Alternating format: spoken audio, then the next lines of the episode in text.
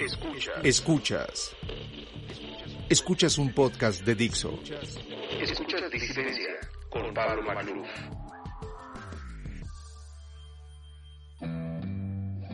Ser parte de la sociedad no significa pensar como las mayorías. Disidencia. Conducido por Pablo Magluf. Petit Prince es el pequeño príncipe del tweet, escritor, tuitero y provocador.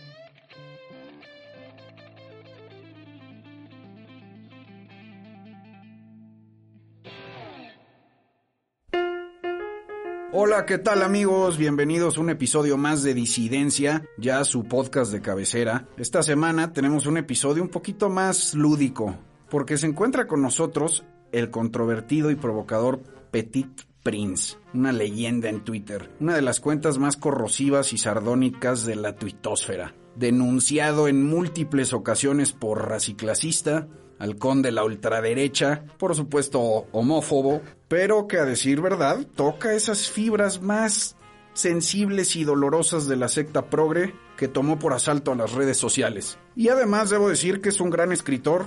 Usted puede leer sus magníficos perfiles de personalidades públicas en Medium. Querido Petit, ¿Cómo estás? Bienvenido. Son las 12 del día, es la hora de maglufear.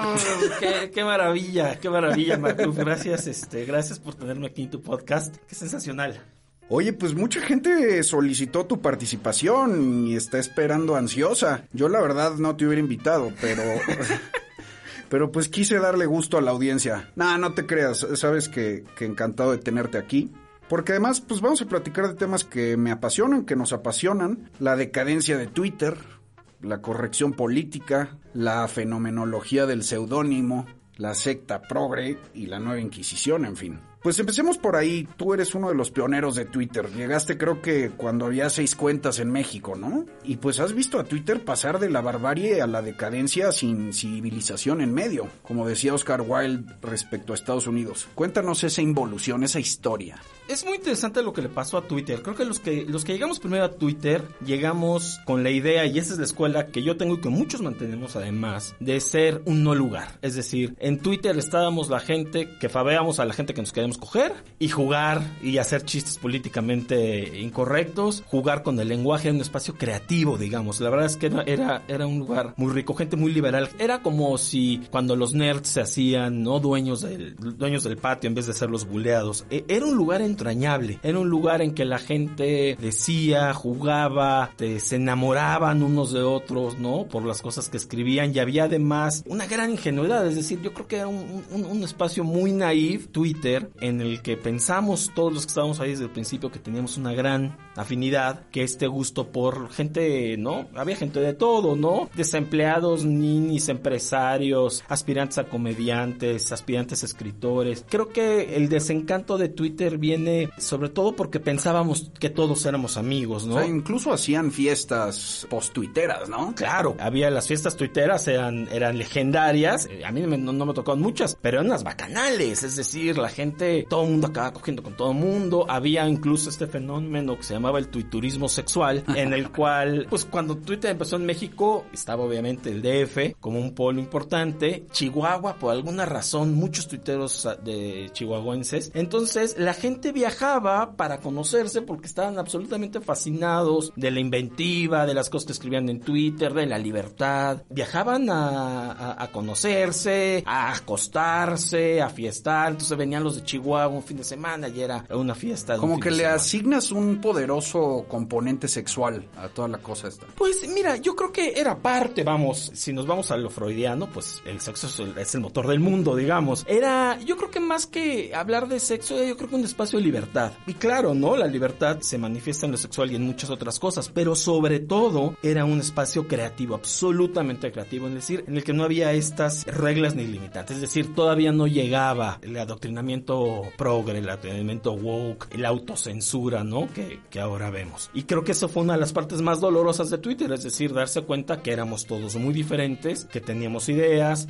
y creo que además empieza esta decadencia justo cuando, como Twitter empezó 2009, 2010, básicamente en México, ya estaba lejos el 2006 y la polarización del 2006, pero cuando llega el 2012 llega esta gran plaga para la vida nacional que es Andrés Manuel López Obrador, con su envenenamiento constante de las almas mexicanas, ¿no? Que es lo que realmente ha hecho. Y Twitter no es ajeno a eso y entonces empiezan los grandes desencuentros. Yo creo que por la política, justo cuando Twitter deja de ser un lugar lúdico y creativo en el que estaban dos, tres pelados ahí perdidos, que era muy exclusivo en ese sentido, entonces ya llega la política, ya los políticos empiezan a entrar a Twitter y empiezan las diferencias de fondo. Y luego, claro, viene el progresismo y viene, viene esta oleada, ¿no? De incorrección política. Más bien, de corrección política. De corrección política, ¿no? La batalla, ¿no? La batalla contra las palabras, ¿no? La batalla contra las ideas. Sí, hablaremos de eso, pero a ver, tú tienes un seudónimo, un nom de plum, ¿por qué? Mira, mi respuesta principal sería, yo no le debo nada a nadie por estar en Twitter, ¿no? La gente que escribe en Twitter son tweets y ya, ¿no? Es decir, nosotros venimos y de hecho hay muchas cuentas muy famosas todavía, muy influyentes, que siguen siendo nom de plums, es decir, que no tienen un avatar, que no tienen nombre, y esto te permite diferenciar lo que son las ideas de las personas, ¿no? Entonces, para mí Twitter es un lugar que no existe, es decir, yo ahorita puedo estar platicando contigo y te trae una mamadota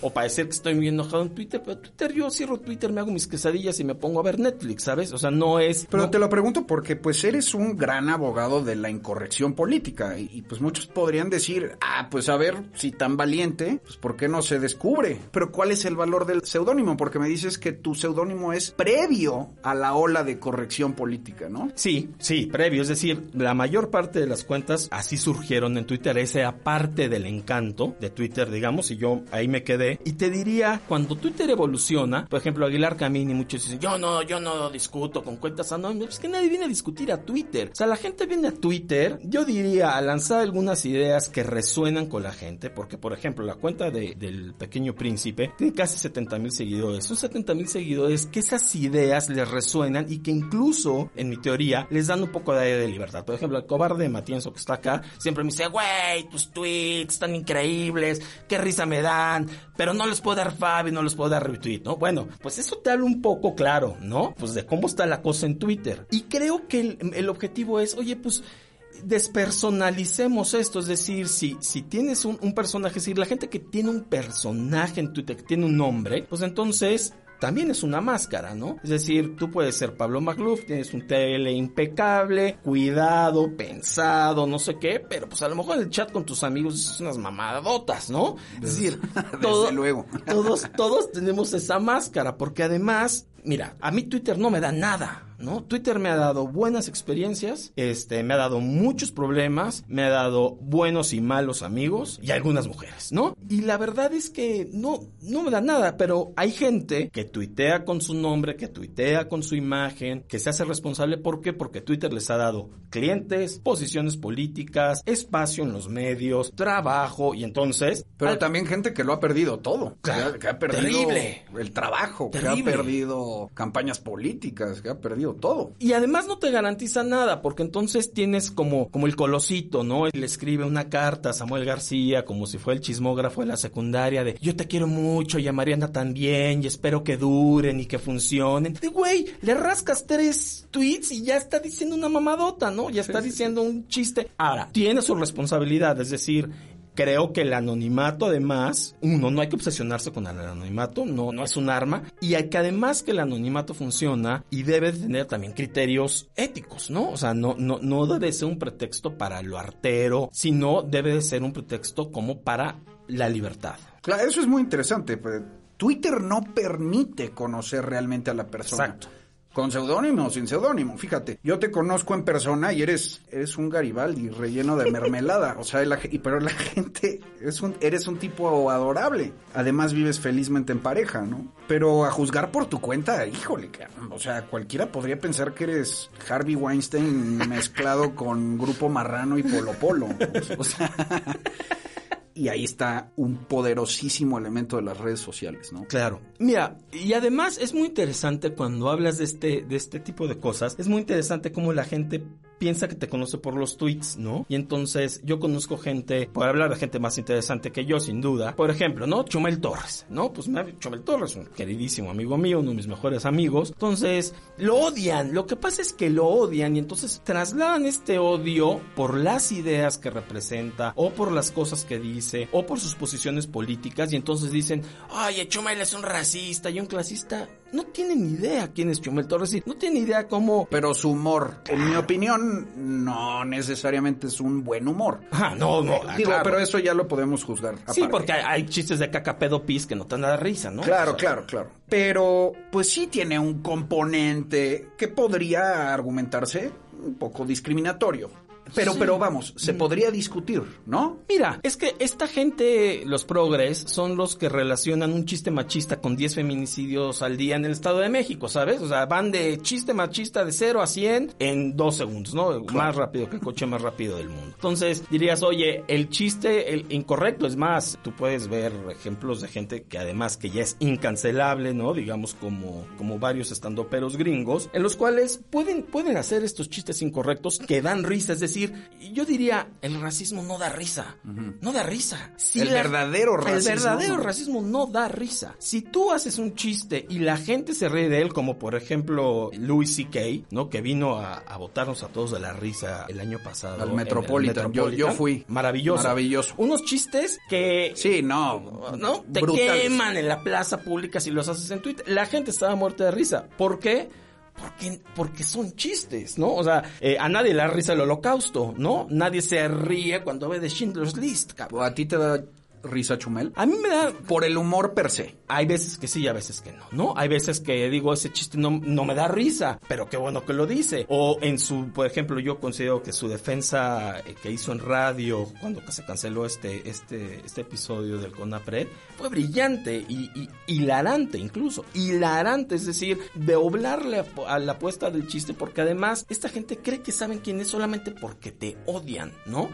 Es muy interesante eso. Y también tocas un punto muy importante. El humor es bueno o malo si te hace reír o no, más allá de su moralidad. Es un poco lo que decía Oscar Wilde, ahora que yo mencioné a Wilde en la introducción, es lo mismo que decía sobre el arte. Una obra de arte es buena o mala porque es bella, o es fea, no por el mensaje moral que contenga, ¿no? Exactamente. un poco eso. Exacto. Como que quieren, quieren definir a la gente a partir de cosas que no tienen idea, ¿no? no, no para cerrar con Chum, no, saben cómo comparte su éxito, él no sabe de dónde viene, no sabe quién es su familia, no sabe dónde vivía en Chihuahua, no saben si hace altruismo, si dona parte de su dinero, a quién ayuda, es decir, me da un poco de risa eso, ¿no? Eh, este, y creo que además la contención social de tus contactos alrededor de ti saben perfectamente quién eres. Yo sé quién es Chumel Torres, aunque diga lo de la pirámide de Tenoches, ¿no? O sea, claro, parte de la decadencia justo de Twitter y y, en general, ¿no? En el mundo de la expresión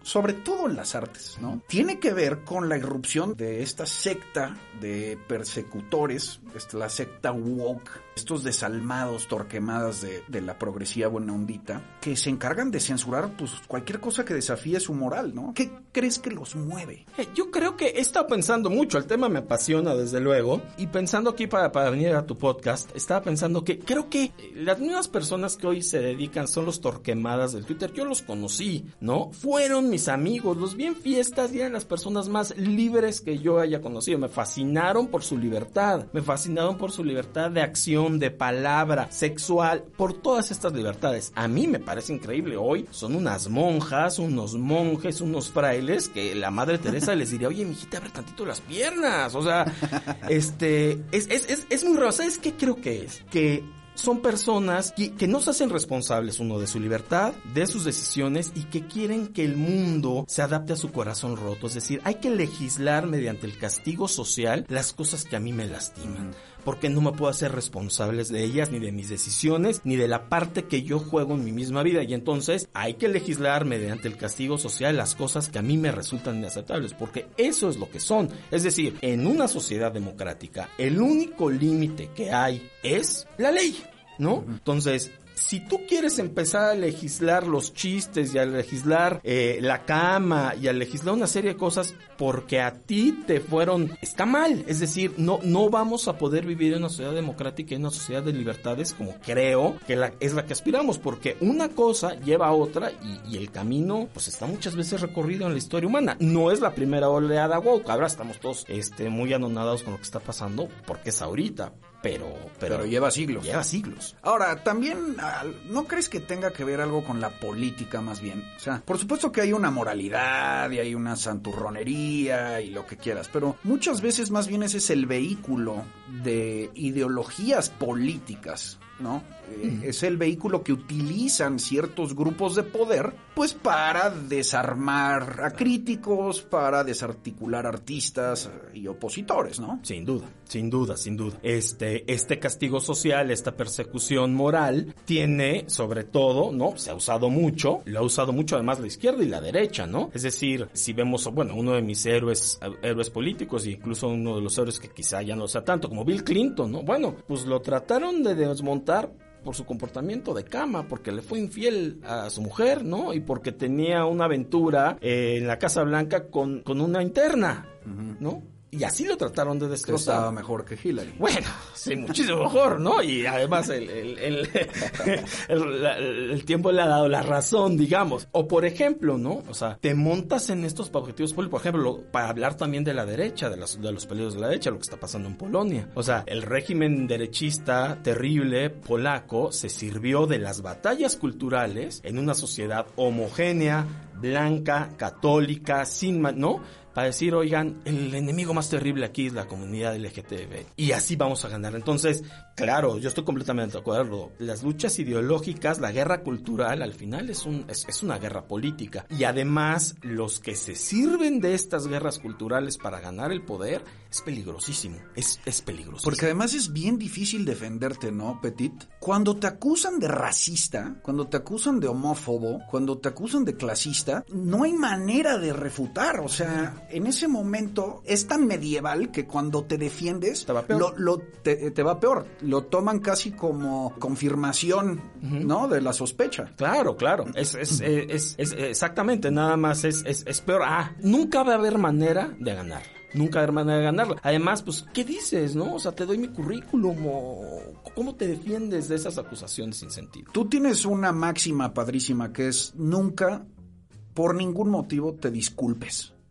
De hecho, yo alguna vez cometí un error y tú fuiste de los que me dijo, ni de chiste vayas a pedir perdón, porque esta gente no quiere tu disculpa, lo que quiere es humillarte. Que quiere humillarte, quiere destrozarte, quiere acabar contigo y además quiere acabar contigo por lo que piensas, ¿no? Por lo que les representas. No, no quieren, por eso, no quieren diálogo, no quieren, no, no, no quieren un mundo mejor, quieren aniquilar al adversario. Eh, no les interesa, no les interesa y además son cinco segundos y a, y a la siguiente, a- vamos a la siguiente indignación, ¿no? Entonces, estos... eh, Van cazando. van casando, van casando y es lamentable porque claro que hay que, que hay que pedir perdón cuando ¿cómo le pides perdón a una turba? Además, en ese momento cedes y muestras debilidad, ¿no? Ya saben por dónde llegarte. Claro, claro, no y no, no hay manera de disculparte, ¿no? O sea, eh, es como los, ¿no? La, la gente que, que linchan, ¿no? El- Oigan, perdón, pues imagínate un linchado pidiendo perdón, Claro. pues, van a pagar más fuerte. También eres un asidísimo antifeminista. ¿Qué es lo que no te late el feminismo? Porque hay cosas muy valiosas, ¿no? Sin duda.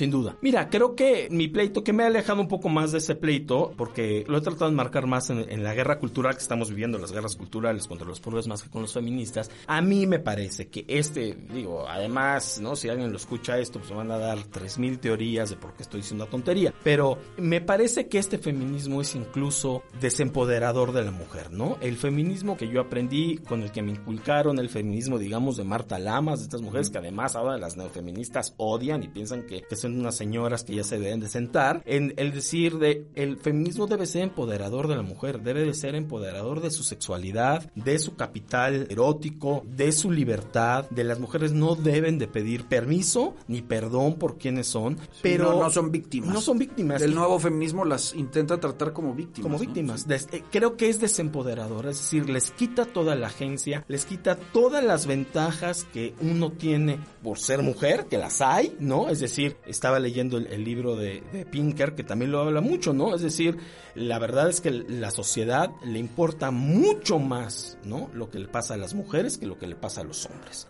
Es decir, en nuestra forma en la que la sociedad está estructurada, es una sociedad que aprecia mucho más el rol femenino que el masculino y además eso habría que construir sobre eso, ¿no? En vez de en vez de destruir esta agencia y este poder de la mujer, en el cual no, no sé, me parece un poco llorón, digamos, por decirlo así, ¿no? Y en ese sentido no has callado tu, yo diría ligera, pero sí está ahí admiración de Donald Trump. Pero justamente por lo políticamente incorrecto que es él, ¿no? Que no cede, que dice lo que quiera. Pero no crees que, bueno, a mí se me hace un patán, ¿eh? Un Sin desgraciado. duda. Pero no crees justamente exacto que ese es el opuesto ya inadmisible. Es decir, Donald Trump con el argumento de la incorrección política se va al otro extremo, al extremo de la vulgaridad y, a- y además del- de lo peligroso. Sí, sin duda. Yo no diría que, que soy un defensor de Donald Trump, sino que, a ver, creo que Donald Trump es una manifestación, es decir, es el coletazo anti-woke, ¿no? Y esto también además tiene que ver un poco con- conectar lo que dices, ¿no? De las cuentas anónimas o las cuentas con un seudónimo, no sé qué, de que la gente tiene miedo de decir lo que piensa. Si tú ves las encuestas, acabo de una encuesta del New York Times el otro día, 60% de las personas tiene miedo de decir lo que piensa y, y está cansada de la corrección política. Yo creo que Donald Trump, igual que, bueno, no López Obrador no porque es más conservador, pero es una reacción contra esto. Ahora, sí, es terrible, ¿no? Es terrible los tweets, ¿no? Que escribe, es terrible cómo abusa de esa tribuna, lo mismo que, que hace López Obrador, pero en otro sentido. López Obrador no, no, no es parte de una guerra cultural, es parte de otra guerra. Yo creo que Donald Trump sí es el primer presidente de las guerras culturales, digamos, ¿no? Por eso está ahí sentado. Pero también, Donald Trump también es identitario. Sí. Es, decir, es decir, sí está, desde luego que es parte de la batalla de la guerra cultural, pero por más anti-woke que yo sea, por ejemplo, jamás podría apoyar a Trump porque es parte de lo mismo. O sea, él es identitario, es sectario. Y son manifestaciones de exactamente lo mismo en dos polos opuestos. En el fondo es demagogia. Sí, sí, sí, ¿No? sin duda. Sí, Eh, mira, yo creo que sin duda, eh, y el identitarismo de Donald Trump no me gusta, ¿no? Es decir, el identitarismo de Donald Trump, they were very fine people on both sides, ¿no? De la supremacía blanca, desde luego no me gusta por la historia y por lo que representa. Pero creo sin embargo, que, que en esta guerra identitaria, que es una guerra muy peligrosa, ¿no? Que hay dos, hay, hay, hay dos identitarismos ahorita en Estados Unidos contra, contrapuestos de una, forma terrible. Creo que eh, a mí me gustaría más que, que Donald Trump, que no lo va a hacer, por eso no me gusta Donald Trump, sino que, que fuera justamente, creo que en, en la línea común que tenemos que hacer es, es, es en alguien que esté dispuesto a preservar el Estado de Derecho y a partir del entendimiento de la ley poder conciliar diferencias, ¿no? No hacer el, no sé, las manifestaciones en Charlottesville, ¿no? Y el cuate atropellando a los manifestantes del Black Lives, Black Lives Matter, pero por otro lado tampoco la gente de Portland, ¿no? Sí, sí, sí. Ahora, lo que sí se le Son puede... dos fascismos. Desde luego. Lo que sí se le puede conceder un poco a Trump, o más bien, para no concederle nada a Trump, mejor. Pero lo que sí se le puede reprochar al otro extremo es que esos sí se disfrazan de buenitos. Sí, es decir, las Ocasio Cortés y los Lano Mar y todas estas que son, pues, disque del lado moral de la historia. Ellas sí se disfrazan, ¿no? Digamos, Sí. Trump sí es más salvaje, más transparente. Y el disfraz progre, pues es un disfraz, porque son igual de rapaces. Sí. O sea, se- si te van a linchar, te van a acabar. Y vas a perder tu trabajo, y vas a perder tus publicaciones, y no vas a poder escribir, y no vas a poder publicar. ¿no? Sí, exactamente. Es decir, Creo que por eso te molesta el feminismo, Es ¿no? Y el- precisamente eso. o sea, e- esta pretendida superioridad moral, que además es un disfraz y además es un discurso completamente hipócrita, completamente oportunista. Es decir, a mí lo que más me espera del feminismo, de los progres, es decir, es como monopolizar la moral y el bien, ¿no? Los buenitos, ¿no? Pues entonces se visten de buenitos, se visten de buenos para agradar, pero si le rascas tantito, ¿no?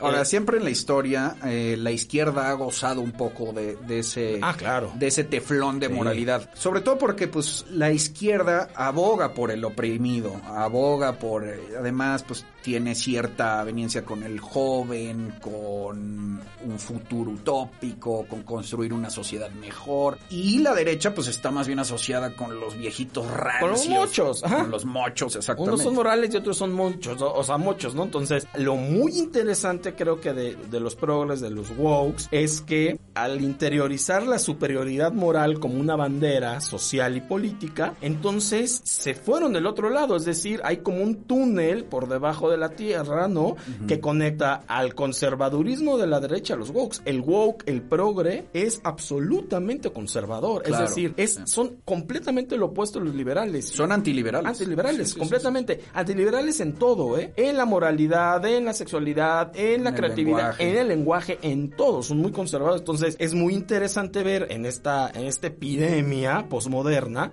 cuáles son los túneles que conectan estos dos extremos, ¿no? Y hay que, que sacarse de ahí. Claro, o sea, dices que es una lucha que hay que dar. ¿Y cómo se da? Supongo que siendo libre, ¿no? Supongo que sí. Hay que decir, pensar y hacer lo que uno quiera. Exactamente. Ahora, pero jugando un poco al abogado del diablo, la verdad es que sí existe el, el racismo y el clasismo en México. Para nada creo que el obradorismo y menos el feminismo deban ser sus guardianes. Pero sí existe la discriminación, por Dios. O sea, yo fui a una escuela burguesa, petit, crecí en la clase alta mexicana y pues sí hay códigos racistas que, que se transmiten de generación en generación, códigos que te enseñan en la escuela, los compañeros, los medios, la misma historia en México, donde la neta, la neta es que el fenotipo del mestizo es el discriminado, es la verdad. Pero, a ver, yo diría, e- es interesante esa discusión. A ver, obviamente hay discriminación en México.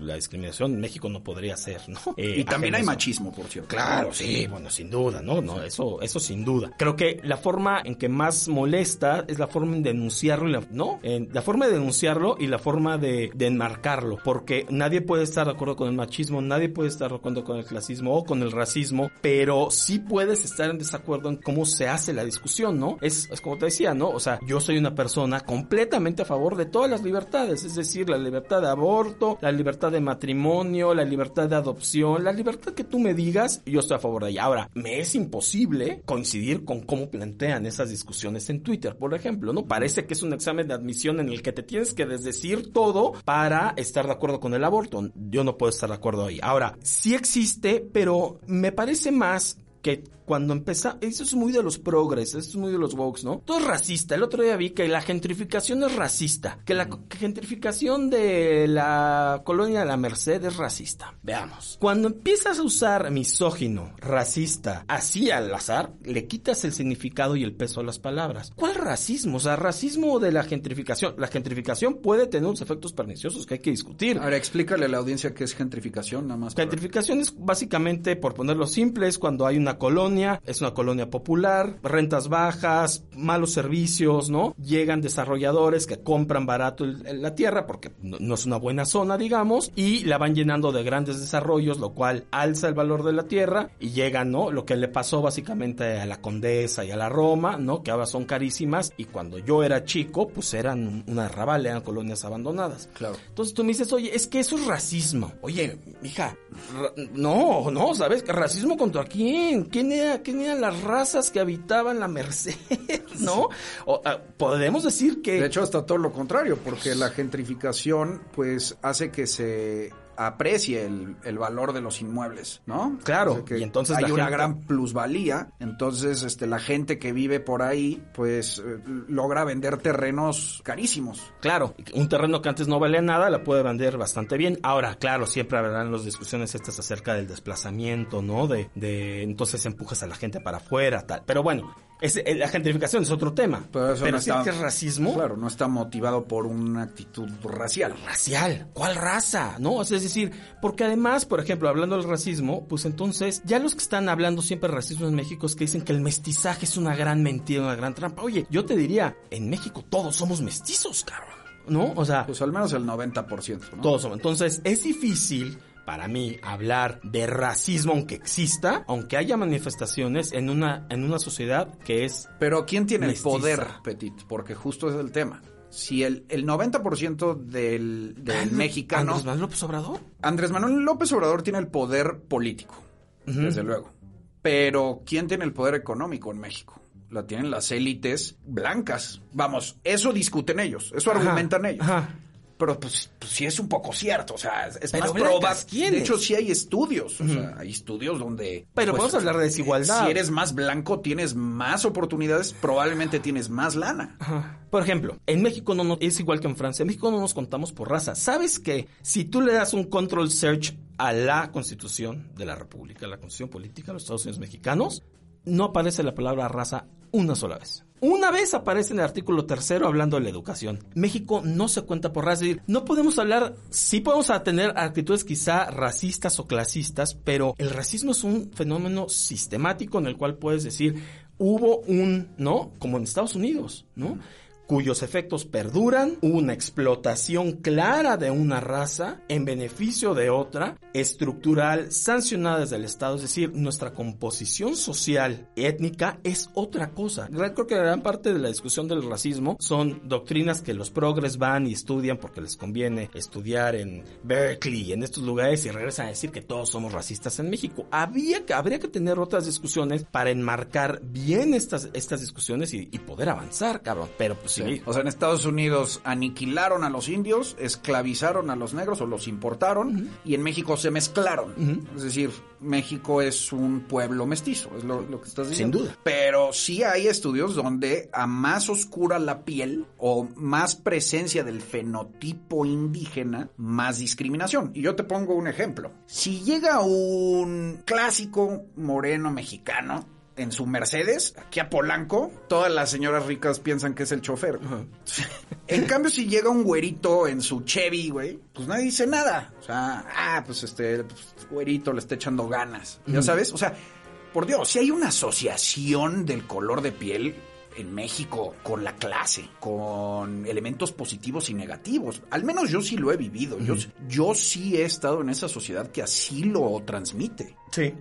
Pero creo que es, es, digo, eh, sin duda, pero creo que la discusión en ese sentido, entonces, obedece a otras cosas más complejas. Por ejemplo, si uno va a Yucatán, para dar también y concederte ese punto, Yucatán es atroz. Es decir, la guerra de las castas en Yucatán la puedes vivir hoy en día, ¿eh? Claro, Ahí- claro. Eso no se ha acabado. Entonces, Claro, claro, el, el racismo entre tribus indígenas son o pueblos indígenas es brutal. Es ¿no? brutal, pero es parte de que pensamos que nuestro pasado o el pasado antes de los españoles, esto era un Edén, ¿no? Y todo se jodió después. Oye, Petit, bueno, hab- hablando de racismo, ahora que mencionas Estados Unidos, ahora está el proceso electoral para la reelección de Donald Trump contra Biden Harris. Hace poco te manifestaste contra Biden y contra Harris diciendo que pues Harris al menos sí cumple, es un centinela de estos grupos identitarios, pero no sé, yo veo por ejemplo a Kamala muy moderada, vamos, es dentro de la locura del Partido Demócrata es de lo más moderado. Incluso fue una fiscal bastante, bastante incisiva, ¿no? Con el crimen. Yo creo que incluso por eso la escoge Biden. Pero tú argumentas que, pues no, que sí es, es parte del wokismo. Que sí es parte del progresismo radical. Mira, yo creo que en este momento, Kamala fue, es, es, es un personaje raro, es un personaje flip-flop, ¿no? Es Kamala, güey. Ah, güey, perdón, este, de hecho se pronuncia Komala, este, se me quedó por mamón, porque estaba viendo justo en estos pleitos también identitarios, como en un programa, una discusión entre un, un, comentarista conservador, cuando él, él, él decía Kamala, y entonces el progre le decía, güey, no se llama Kamala, se pronuncia Komala, y entonces el güey decía, bueno, pues como sea, no, pues como sea, no, güey, porque entonces decía, ah, pues ya no puedo ni decirle mal, porque entonces es un ataque, ¿no? Personal contra ella en vez de, de, de enfocarnos en lo, en lo importante, pero por eso dije Komala. Eh, los progres están un poco resignados con ella, no les encanta, y luego los, los más conservadores o los más moderados tampoco les encanta porque, bueno, tiene sus pronombres, ¿no? Para mí me hace desconfiar entrada que alguien ponga sus pronombres, ¿no? Pronouns she, her. Te voy a decir, creo que mi argumento principal es que en este contexto de, de- del asesinato de George Floyd, en el que Biden se ve orillado a, a escoger a alguien como, como ticking the boxes, que sea mujer, check, ¿no? Que sea negra, check. Que sea hija de migrantes, check, ¿no? Cuando tú pones esto en la palestra, él está centrando al rol identitario. A mí me hubiera gustado más que Biden dijera, oigan, lo que necesitamos aquí es recuperar la decencia y necesitamos recuperar el valor de tener eh, un gobierno decente y funcional, ¿no? Y tener a gente como Kamala, que es controvertida, me encanta, ¿no? Do- tough on crime, una buena procuradora, bueno, pues que sea la procuradora general de Estados Unidos. En vez de, y no atreverse a decir, no, es que ten- tiene que ser negra, cabrón. No, pues es que tiene que ser mujer. Yo creo que cometió un error diciendo a Biden, yo voy a escoger una mujer. Y además, después de George Floyd, puta, pues va a tener que ser una mujer negra, cabrón, encima de todo, porque si no, ¿cómo le hago? Entonces, pones la Pero sí crees que sea ideológico eso o más pragmático. Creo que una parte, creo que más pragmático que no, pero, pero creo que en él es pragmático. La exigencia de atrás es ideológica. O sea, termina, claro, terminó mandando la exigencia. Exacto. Y Biden por eso toma la decisión. Exacto. Ahora, la verdad es que Biden es un blanco septuagenario del establishment. No se podría más establishment que Biden, ¿no? Y, ajá, bueno, más o menos, claro, viene, viene de las clases trabajadoras, es un blue collar, ¿no? Y, Es- sí, y de hecho, fíjate, o sea, Biden lo que ha hecho es mantener a las locas, Ocasio Cortés y Elizabeth Warren y el- todas ellas, y Lano Mar, en los confines. Sí, Justamente porque sabe que a lo mejor en Estados Unidos ya está habiendo esta reacción anti-progre. ¿No? Y no quiere perder a los moderados, no quiere perder incluso a los votantes volátiles pro de Trump, los que podrían cambiarse, ¿no? Claro, y me pide, sí, yo creo que sí, sí las ha mantenido un poco al margen. Ahora, en esta elección está también de fondo un poco el sentimiento que Biden no va a durar ni cinco minutos y Kamala Harris es un caballo, caballo de, de Troya, Troya. ¿no? Y que viene con, con estas ideas y que además mucha gente está diciendo, decir, oye, Trump se debería de olvidar de Biden y atacar a Kamala lo- las cosas que representa, ¿no? Lo que trae de atrás y creo que en su contradicción política es una mujer que no se define muy bien, en su contradicción política sí tiene un componente woke, sí tiene un componente que puede después darle más juego al ala radical de izquierda del Partido Demócrata que, que está creciendo, no, no se está disminuyendo, ¿no? Cada vez hay más Ocasios Cortés, ¿no? Y del otro lado hay cada vez más QAnons, ¿no? Entonces... Ah, eh, pero sí hay que sacar a Trump, ¿no? Hay que sacar a Trump de la Casa Blanca. Mira. No Porque sé. como bien dijiste, pues el wokismo lleva siglos, ahorita se manifestó, pero son modas. En cambio, pues Trump es una amenaza inminente ahorita. Pero no, o sea, sí, pero yo, lo que yo creo es que Estados Unidos ha resistido muy bien cuatro años de Trump, la República estadounidense y la democracia y las instituciones, realmente el daño estructural que Trump ha podido hacer ha estado bastante contenido, ¿no? Y sacar a Donald Trump por sacar a Donald Trump no es un, no es un valor per se. En cambio, en estos momentos de radicalismo izquierdista, si tienes un woke ahí que met, güey, van a quitar todas las policías de Estados Unidos, o sea, me parece un peligro a la República. Sí, sí, sí. A mí lo que más miedo me da es la más bien eh, el embate contra la libertad de expresión, ¿no? Durísimo. Y la academia. Se, se han apoderado absolutamente las universidades, ¿no? Y los Eso- medios. Y los medios. Eso sí te lo concedo. Querido Petit, gracias por estar aquí. Magluf, muchas de gracias. veras, qué gran charla. Ha sido un Eh, placer. ojalá la gente que te odia me odie más. te odie más. Pero no, también que te América. conozca, porque como dije, eres, eres un Garibaldi relleno de Nutella en persona. Eh, le- no, y de- demuestras claramente que eh, esta batalla es digna de darse. Amigos queridos, gracias otra vez por este episodio de Disidencia. Nos vemos la próxima semana. Ahí lo tienen a la leyenda Petit Prince. Platicamos sobre humor, redes sociales, corrección política, progresismo woke, en fin. Nos vemos la próxima semana. Gracias.